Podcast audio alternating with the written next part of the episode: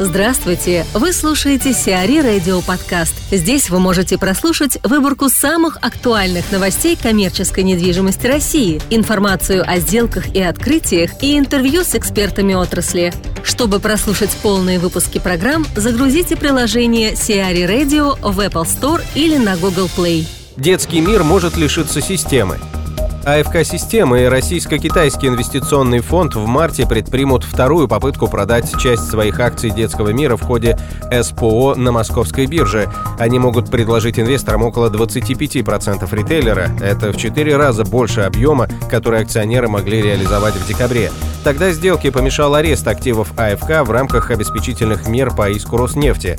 Если дополнительное размещение акций состоится, система лишится контроля в детском мире, а затем может и вовсе выйти выйти из его капитала.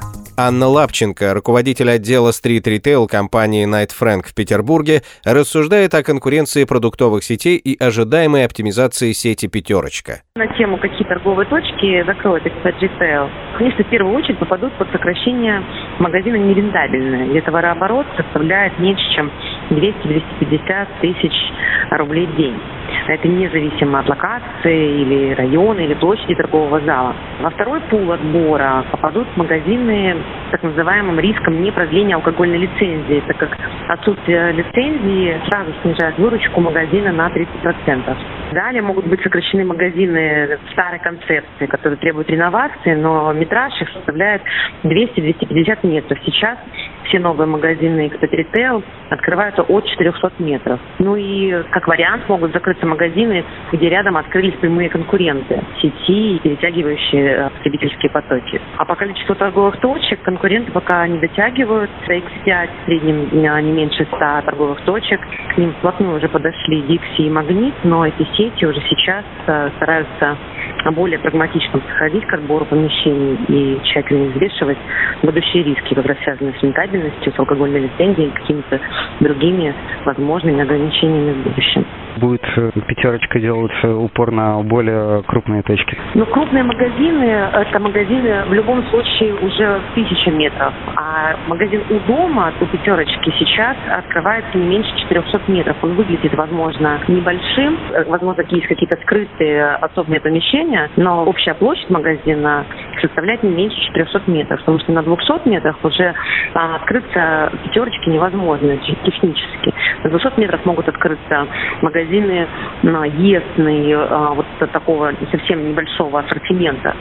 А пятерочка все-таки уже стандартизирована да, по своему ассортименту, э, который можно разместить в магазинах не меньше 400 квадратных метров. Я еще хотел бы вернуться опять к локации, но понятно, что это мы с вами выяснили, вроде как эм, по районам делить нельзя, каждый район хорош по-своему. Допустим, есть какие-то признаки, по которым можно посмотреть, там, допустим, какие-то магазины на трассах, они как-то выигрывают у магазинов в центрах районах или наоборот проигрывают? Пятерочка в основном располагается внутри города. На трассах у нас чаще расположены гипермаркеты. Гипермаркеты, лента, Ашан и так далее. Пятерочка все-таки предпочитает открываться в жилых а, кварталах.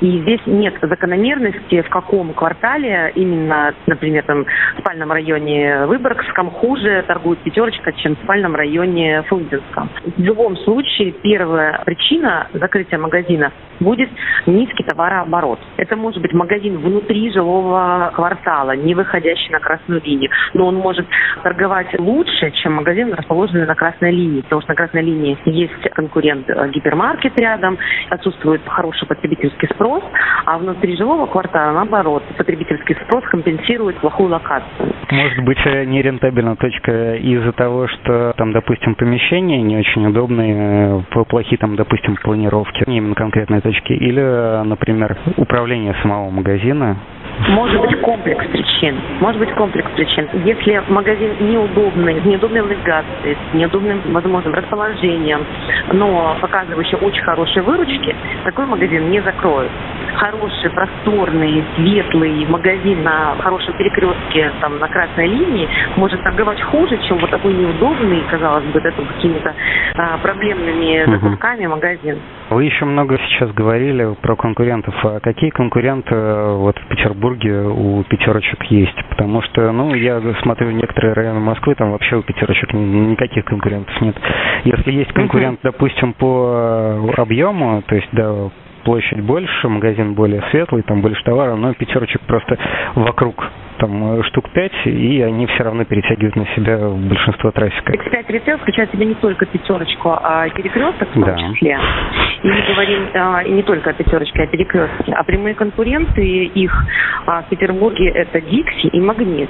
Эти угу. сети уже сейчас открываются также в новых форматах, с просторными открытыми планировками, с большими витринами, как раз для того, чтобы минимизировать в будущем возможные риски, связанные с низкой рентабельностью. Активно развивающиеся компании Dixie и Магнит. Помимо этих сетей есть в городе очень активно достаточно Spar представлен, Land, Полушка. Основные крупные торговые сети. Но если говорить в цифрах, если говорить в цифрах, то Дикси не хватает около 70 торговых точек до X5 Retail, Магниту не хватает около 100 торговых точек, и дальше все следующие конкуренты уже, так скажем, далеки. Но Спар, по-моему, еще планировал там как-то развиваться, у них какие-то пакетные да, сделки. Да, у них достаточно успешная концепция, они активно развиваются, действительно, у них есть все шансы вырасти и как раз войти в тройку лидеров по количеству торговых точек в Петербурге.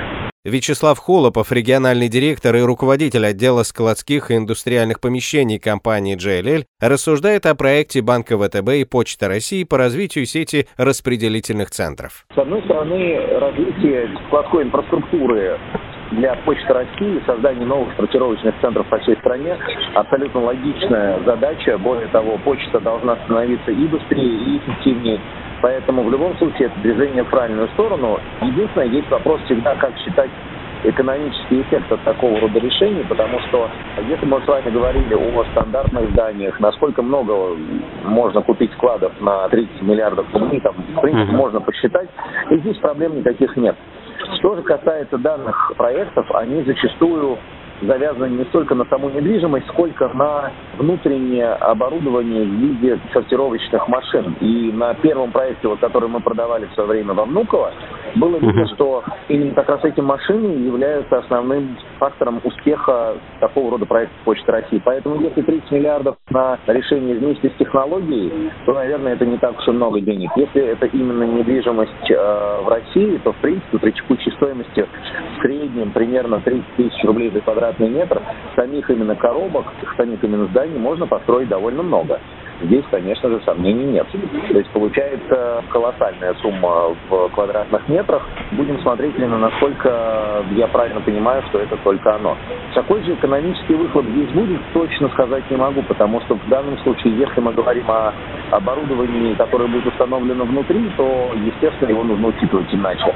А аренды на сегодняшний момент в России примерно везде одинаковые. Это около 3,5 тысяч рублей за квадратный метр в год качественного современного склада, здесь уже будет именно зависеть от того, все-таки сколько мы покупаем складов и так далее. Я правильно понимаю, что на самом деле, ну, там непонятно, где это все даже будет? Можете ну, это однозначно будет по всей стране. Однозначно uh-huh. развитие данного рода сортировочных центров будет происходить по всей стране. Прежде всего, как и общее развитие логистики в России, такие сортировочные центры нужны рядом с крупнейшими городами нашей страны. Будет определенная специфика, возможно, с учетом именно потоков, которые сейчас, наверное, пошли все-таки из Китая, прежде всего, большого количества частных посылок. И, конечно же, у точек входа товаров, прилетающих самолетом, и в том числе, возможно, даже э, морем. То есть, по большому счету, я бы сказал, что рядом с большими аэропортами, принимающими большое количество товаров в Москве, в Петербурге, появление подобного рода решений меня бы не удивило. Первый был, вот, например, такого рода проект реализован во Внуково, ничего странного. Но дальше остальные все города-миллионники тоже имеют полное право на высококачественную обработку почты. Они обслуживать будут, естественно, не только сам город-миллионник, но и еще большой объем людей и населенных пунктов вокруг. Поэтому на самом деле это с точки зрения логики и логистики очевидные шаги. Что же касается маленьких населенных пунктов, например, там, с населением 100 тысяч и меньше, я бы сказал, что там, конечно, появление такого рода решения, оно будет задерживаться, потому что автоматизация имеет смысл только при обработке именно больших порций товаров. Можно строить небольшие сортировочные центры и в такого рода городах, но по большому счету, я бы сказал, прежде всего акцент будет сделан именно на крупнейших городах России. И только после этого уже будем переходить меньше, меньше, меньше масштаб.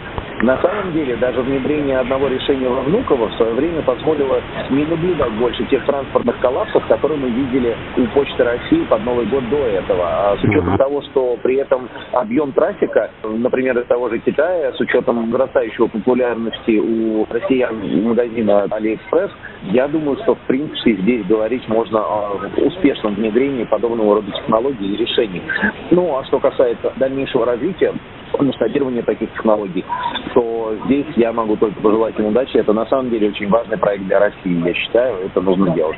Ну, что вот касается Внуково, если я не ошибаюсь, там э, все было на спекулятивной основе. То есть компания подстроила склад, э, и потом Почта России его купила, и потом оборудовала под себя. Здесь как будет? Э, это будет build to suit, это будет ген подряд, это будет, э, опять-таки, поиск каких-то... Ну, спекулятивные, наверное, вряд ли найдут, но, но все-таки вдруг. Есть определенные технологии, которые можно интегрировать в коробку, но, опять же, здесь нужно смотреть именно на то, какие здания построены рядом, например, с точками вот прихода грузопотока. То есть, если посылки приходят в аэропорт, то, понятно, надо смотреть, что находится рядом.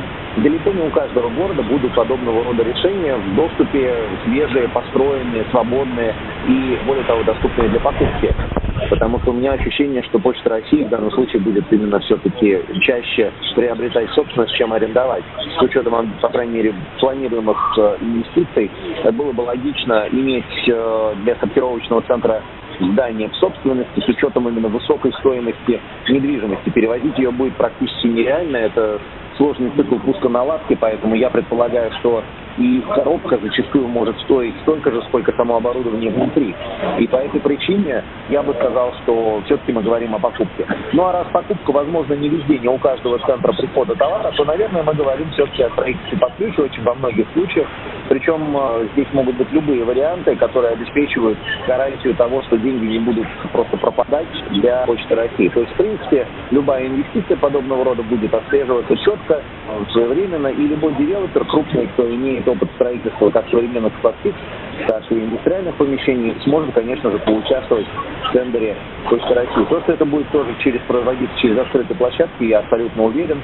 Законы не поменялись, поэтому в данном случае как было приобретение первого внутреннего объекта, так и всех остальных объектов будет происходить, конечно же, через государственный тендер. Ну, то есть э, я правильно понимаю, что, скорее всего, Почта России будет интересовать земля, они будут, э, скорее всего, брать землю, а потом объявлять тендер на строительство? Случае, если портовых объектов рядом подходящих для деятельности нет, это будет разумным решением. Могут приходить и другие альтернативные варианты. Не обязательно находить сразу земельный участок. Можно приходить и с заявкой э, «Уважаемые девелоперы, найдите для нас решение». То есть и землю, и коммуникации, и постройте нам здание, и после этого мы это выкупаем. Это тоже разумный вариант, и он сейчас работает на рынке первая подготовка будет, конечно, производиться. То есть, на самом деле, определенный поиск производится Почта России с момента открытия первого центра дистрибуционного. Просто mm-hmm. мы периодически слышим о том, что открывается та или иная новая локация, и просто сейчас появление этой новой программы говорит об активизации в данном случае девелопмента, который Почта России планирует делать. Но в целом что будет, мы еще с вами увидим. Это самое начало. Программа только объявлена, и вот, в принципе, эта инвестиция только объявлена. Но mm-hmm. до этого момента почта уже производила поиски. То есть нельзя сказать, что это совсем новая заявка. Просто, опять же, это участие на уровне государственного тендера, в котором могут себе позволить участвовать далеко не все. Это не всегда просто, это сложнее, чем обычный бизнес-процесс. Поэтому здесь э, есть ограничения. Интересно посмотреть, что из этого выйдет, потому что, в принципе, для почты было эффективно как раз внедрять такие решения. Оптимизироваться надо. Почтой пользуется очень большое количество людей. Для государства нашего масштаба, для нашей территории необходимо иметь взаимодействующую и быстро обменивающуюся данными, письмами и прочим товарами, в том числе почту. Это ключевой элемент нашей инфраструктуры. Поэтому в данном случае это правильная инвестиция, и надеюсь, у них все будет хорошо. X5 откроет магазины без покупателей. Входящая в группу X5 Retail Group сеть супермаркетов «Перекресток» откроет два магазина в формате Dark Store для выполнения интернет-заказов. Сейчас интернет-заказы обрабатываются в так называемых гибридных магазинах, то есть традиционных супермаркетах, которые совмещены со складом. Подобный механизм, в отличие от Dark Store, требует большего времени на сбор заказов. Магазины в новом формате планируется открыть до конца 2018 года, если удастся найти подходящие площади – 4-6 тысяч квадратных метров каждая. Инвестиции в открытие одного объекта составят порядка 70-90 миллионов рублей. Совет Федерации поселится на Петровке. В центре Москвы построят новое восьмиэтажное здание для Совета Федерации с надземным переходом в нынешний офис парламента. На разработку проекта в 2018 году выделено 60 миллионов рублей. На строительство в 2019 и 2020 годах суммарно около 1 миллиарда 630 миллионов рублей. В здании разместят прежде всего кабинеты для сенаторов и сотрудников аппарата. Сейчас для них не хватает помещений. Сиари Радио. Эксклюзивные рубрики «За и против», «Ноу-хау», «Ремейк», «Новые форматы». Слушайте в полных выпусках программ в приложении Сиари Radio. Приложение доступно в Apple Store и на Google Play. Более подробная информация на сайте siari.ru slash radio.